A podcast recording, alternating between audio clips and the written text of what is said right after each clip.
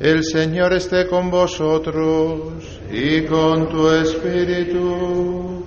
Comienzo del Santo Evangelio según San Juan. Gloria a ti, Señor.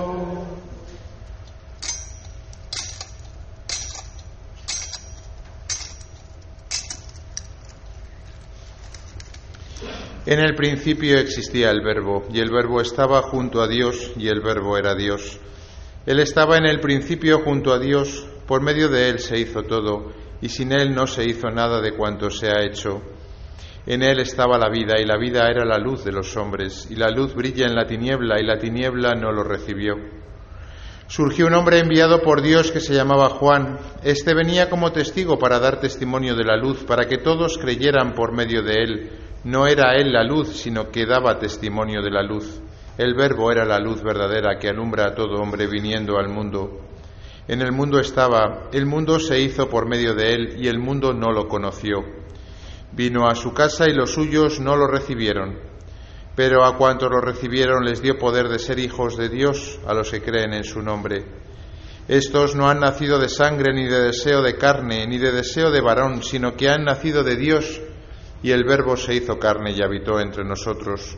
Y hemos contemplado su gloria, gloria como del unigénito del Padre lleno de gracia y de verdad. Juan da testimonio de él y grita diciendo, Este es de quien dije, el que viene detrás de mí, se ha puesto delante de mí, porque existía antes que yo, pues de su plenitud todos hemos recibido gracia tras gracia. Porque la ley se dio por medio de Moisés, la gracia y la verdad nos han llegado por medio de Jesucristo. A Dios nadie lo ha visto jamás. Dios unigénito que está en el seno del Padre es quien lo ha dado a conocer. Palabra del Señor. Gloria a ti, Señor Jesús. Queridos hermanos, muy feliz y santa octava de Navidad. Vamos a tener ocho días para celebrar esta fiesta, al igual que en la Pascua de Resurrección, la Iglesia celebra esta fiesta durante ocho días, desde hoy día 25 hasta el día 1, que terminará la octava de Navidad con la fiesta de Santa María, Madre de Dios, que es la que cierra esta octava de Navidad. La Navidad es una fiesta entrañable. Ayer muchos de nosotros pues pudimos eh, cenar en familia con los seres queridos, compartir esa Nochebuena que sigue siendo, a pesar de que España ha perdido las raíces cristianas, pues una noche especial. Es verdad que con el paso del tiempo a veces, bueno, pues, pues uno se llena de nostalgia, ¿no? Porque pues ya no nos reunimos todos, algunos han partido a la casa del padre, echamos de menos a muchos, a veces pues también hay rencillas, discusiones y bueno, situaciones humanas que hacen que, bueno, lo que antes quizá más de niños o de jóvenes entendíamos como una noche un poco entrañable, familiar, incluso mágica, haya perdido cierta mm, alegría, podríamos decir, ¿no? Pero lo cierto es que quizá con el paso del tiempo, según lo exterior va perdiendo, ¿no? La cena, la gente, eh, a lo mejor pues la fiesta, quizá deberíamos de ir profundizando en lo que ayer por la noche empezamos ya a celebrar en la Nochebuena, que es el nacimiento de eh, Jesucristo, el nacimiento de Jesús, que es siempre y será siempre difícil de entender. Hemos escuchado muchas veces y lo sabemos que en este día lo que estamos celebrando es que Dios se ha hecho uno como nosotros, que Dios se ha hecho carne, y podemos decirlo y podemos escucharlo, pero es muy difícil que lo entendamos. No cabe en nuestra cabeza el entender que Dios se haya hecho uno de nosotros. Y quizá todavía lo entendemos menos porque tampoco entendemos para qué ha venido. ¿Para qué ha venido el Señor si las cosas siguen, por decirlo así, pues difíciles? El mundo sigue medio en guerra, las familias tienen dificultades, hay personas que sufren mucho y uno se pregunta, ¿Para qué ha venido al final el Señor? Si no nos ha solucionado nada. Ayer durante la cena uno de los familiares con los que cené empezó a enumerar pues toda la serie de males que, le pasaban a todos sus amigos, ¿no? Amigos y, y cónyuges, ¿no? Y no era muy mayor esta persona, ¿eh? Y a pesar de que no tenía muchos años, él y todos sus amigos, ¿no? Pues empezó a enumerar uno a uno, pues, pues este ha desarrollado tal fobia, este otro está enfermo, estos se han separado, estos tienen este problema, este tal, este cual, y empezó a, hacer una ristra de, desgracias, ¿no? En mitad de, de la cena, ¿no? Claro, ¿qué sentido tiene que celebremos la Navidad cuando a veces pues sufrimos pues lo que todos sufrimos, ya sea todos tenemos alguna cruz, yo que sé, una enfermedad, la muerte de un ser querido, eh, una tristeza, una depresión, una, una, situación difícil en casa, un hijo con problemas, un padre con Alzheimer, yo que sé. Las cruces se multiplican y son muchas y cada uno tenemos nuestra propia, propia cruz. Y podríamos decir, ¿por qué tengo que alegrarme yo en esta noche cuando pues, pues estamos pues como ese grupo de amigos, ¿no? Pues lleno de dificultades, ¿no? Pues sí, ciertamente Dios no ha venido a quitarnos los problemas. Podríamos pensar que eso es lo que iba a traer. De hecho, los judíos tenían la idea de que el Mesías les iba a resolver lo que ellos querían resolver. Se sentían humillados por el imperio romano, que les estaba pisando el cogote, y pensaron, pues cuando llegue el Mesías, ya verás, y es que les vamos a, zumbar a todos con la espada y sin espada. No va a hacer falta ni siquiera armas, porque el Mesías con, un, con el dedo meñique se los va a cargar a todos. Eso es lo que pensaban. Porque es una mentalidad muy humana, ¿verdad? Si Dios está en mi vida, Dios me va a quitar los problemas. Pues bien, llega Dios y no te quita ningún problema. Es más, y entre nosotros a veces te da más. ¿Y entonces para qué ha venido Dios? Pues si lo pensamos así de, prisa y corriendo, podríamos decir, Dios no ha venido a quitarnos los problemas, Dios ha venido a compartirlos con nosotros. Porque tú te sientes, yo qué sé, eh, solo. Pues más sola estaba la Sagrada Familia tuvo que irse de Nazaret a Belén, allí nadie le abrió las puertas, tuvo que meterse en el primer huevo que encontraron y luego se tuvieron que ir de migrantes a Egipto durante no sé cuántos años. Después María se quedó viuda y, ella y su hijo pues tiraron como pudieron. Cuando una mujer eh, viuda era lo más pobre que podía haber. ¿Eres, ¿Te sientes pobre? ¿Tienes problemas económicos? Pues, pues Jesús, la Sagrada Familia, era todavía más pobre todavía. Jesús no tenía dónde reclinar la cabeza. ¿Te sientes perseguido? Hay alguien que te quiere mal, te echa mal de ojo, o te busca eh, problemas o sufrimientos, pues más le buscaron a Jesús. Cuando pasó haciendo el bien, que no sé si haces tú tanto el bien como lo hizo Jesús, tienes sufrimientos, me parece que más sufrimientos tuvo Jesús, físicos incluso, psicológicos también, espirituales también. Luego, si nos ponemos a ver la vida de la Sagrada Familia y de Jesús en concreto, uno se da cuenta de que Dios no ha venido a quitarnos los problemas, ha venido a vivirlos Él. Y además a vivirlos en grado, por decirlo así, extremo.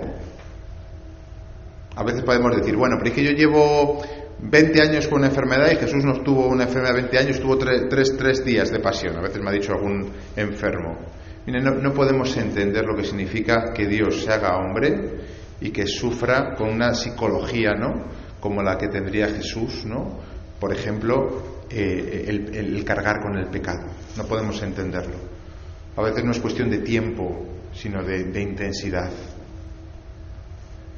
Y podríamos pensar que, bueno, pues esto de que haya compartido los problemas con nosotros, pues al final, bueno, pues ¿y qué? ¿Y qué? ha venido, nos ha, compartido los problemas, y a mí que a mí esto no me alivia nada. Bueno, no lo sé, pero cuando uno tiene un problema, cuando uno tiene un dolor, una cruz, es verdad que lo que queremos es que nos lo quiten, pero también es verdad, y muchos de vosotros lo habréis experimentado, que a veces el, drama de, de, la cruz y del sufrimiento no es tanto en sí mismo lo que estamos sufriendo, sino el sentirnos solos, el no entender el sentido de por qué está pasando eso, por qué tengo que estar yo cargando con esta cruz, ¿no?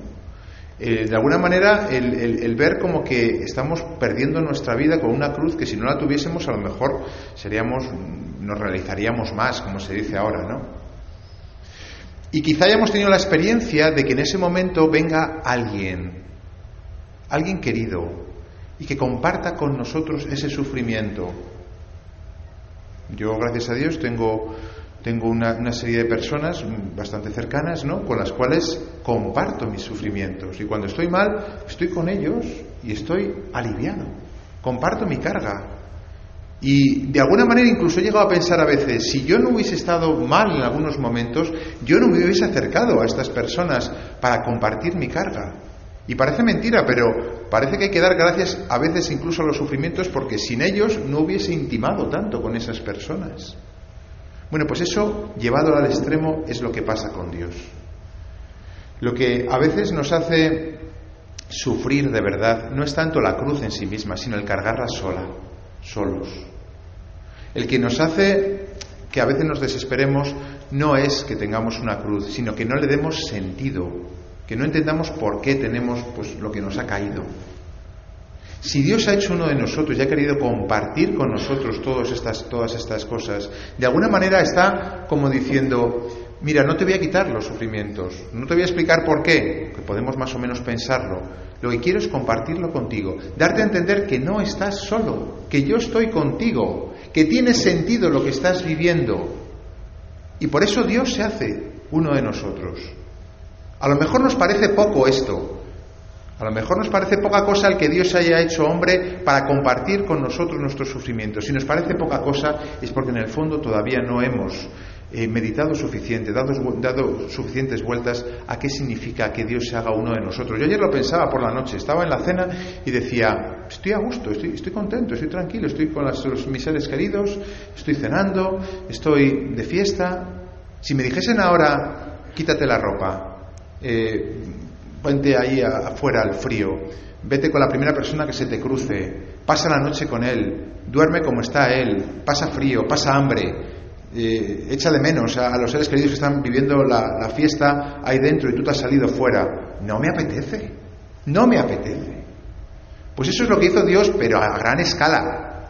A gran escala. Por eso Juan, que aquí hemos leído el prólogo de su Evangelio, no cuenta el nacimiento como lo cuentan Mateo o Lucas, sino que se pone en una dimensión mucho más elevada y dice, desde el principio, ¿no? En el principio existía el verbo y el verbo estaba junto a Dios y el verbo era Dios. Son palabras muy teológicas, pero lo que da a entender es que ese que se ha hecho un niño, que vamos a besar al final de la misa Dios mediante, es nada más y nada menos que Dios, el que existía desde siempre, el que vivirá para siempre, el que estaba en el, en el, en el seno de la Trinidad muy a gusto y sin embargo ha hecho el movimiento de amor de venir con nosotros para compartir nuestras cargas. Si nos parece poco lo que Dios hace en este día, es porque no hemos meditado suficientemente lo que eso significa.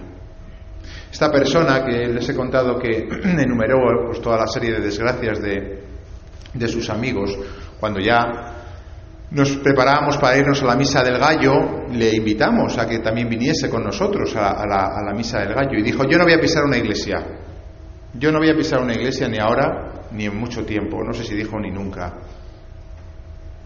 Qué grande es el orgullo del ser humano, qué grande es nuestro orgullo, que Dios tiene que ir reduciéndonos durante toda nuestra vida, desde que de jóvenes somos arrogantes, porque de jóvenes todos hemos sido arrogantes, normal, no tienes carga, no tienes sufrimientos, tus padres te lo dan todo y además te crees que tienes tú la razón. Desde jóvenes que somos arrogantes hasta que nos vamos haciendo mayores, ¿Cuántos golpes tiene que darnos el Señor hasta que somos capaces de arrodillarnos delante de Dios y darle gracias por haber venido? Nos creemos con derechos, nos creemos autosuficientes, nos creemos, nos creemos, nos creemos, cuando en el fondo nos lo ha dado todo. Porque cuando uno es joven, tiene todo eso, tiene salud, tiene, tiene de todo y no se da cuenta y ni siquiera es agradecido. Me daba pena esta persona porque yo pensaba, ¿cuántos golpes más tiene que recibir tus amigos y tienes que recibir tú para caer de rodillas y dar gracias al Señor? Pues esa persona somos también nosotros. ¿eh? A veces le echamos en cara a Dios muchas cosas en vez de agradecerle en este día que haya tenido la misericordia, la condescendencia de hacerse uno de nosotros. Que podamos decir, si Dios se ha hecho hombre, ser hombre es lo mejor que hay es lo mejor que hay. Es verdad que es una aventura, que tiene sus sufrimientos, que, bueno, pues sí, que, pues que no son las cosas siempre como queremos, pero si Dios se ha hecho hombre, ser hombre es lo mejor que hay. De hecho, dicen que el demonio, ¿no? Era un ángel bueno, como saben. el momento de la rebelión fue cuando se enteró de que una, una, una, de las personas de la Trinidad se iba a hacer un hombre, que para él era algo inferior, degradante, que Dios se hiciese un hombre, se hiciese un ángel, pues todavía, que un ángel es un ser espiritual, pero un hombre, con nuestras enfermedades, con nuestros achaques, con nuestros pecados, con nuestras miserias, nuestras impurezas, nuestras mentiras, nuestras iras, venganzas, lujurias. Y a ese ángel, bueno, le escandalizó tanto que Dios se arruinase tanto que no pudo soportarlo y se rebeló contra el mismo Dios. Fíjense si un ángel como el demonio entiende bien lo que significa el día de hoy. Nosotros no terminamos de entenderlo y por eso no estamos alegres. Por eso, si en estos, días nos viene la nostalgia, nos viene la tristeza, nos viene pues el recuerdo de seres queridos, momentos difíciles, Quizá todo el oropel de la Navidad se haya apartado un poco en algunos casos. Aprovechemos para entrar dentro del misterio. Y el misterio es que Dios en estos días de Navidad ha tenido con nosotros un amor loco que ninguna otra persona podrá tener por nosotros. Ni mi marido, ni mi mujer, ni mis hijos, ni mis padres, nadie puede quererme como Dios me ha querido. Es verdad que Dios no nos ha quitado los problemas, pero es que a lo mejor amar no significa quitar los problemas del otro, sino compartirlos. Y eso es lo que Dios ha hecho con nosotros en esta noche. Por eso podemos darle gracias, porque ese amor no son palabras bonitas que se dicen enamorados cuando se conocen, son palabras realizadas con carne y con sangre como veremos después en la vida de este niño, que acabará muriendo en la cruz para salvarnos a nosotros. Eso es la salvación que nos trae el Señor. Hoy os ha nacido un Salvador, el Mesías, el Señor.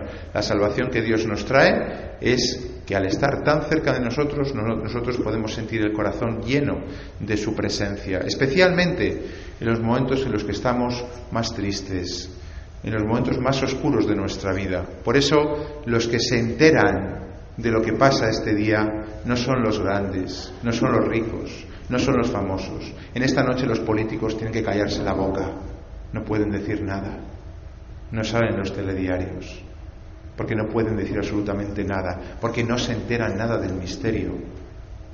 Los pobres, los sufridos, los que viven en tinieblas, los que esperan la salvación de Dios, esos sí que se alegran en este día. Estos sí que realmente agradecen la Navidad y sí que pueden vivir la alegría de estos días. Que el Señor nos lo conceda y que la Virgen María, que está espléndida, ¿no? Después de haber dado a luz al niño, nos conceda la alegría de dárnoslo en nuestros brazos. Que así sea.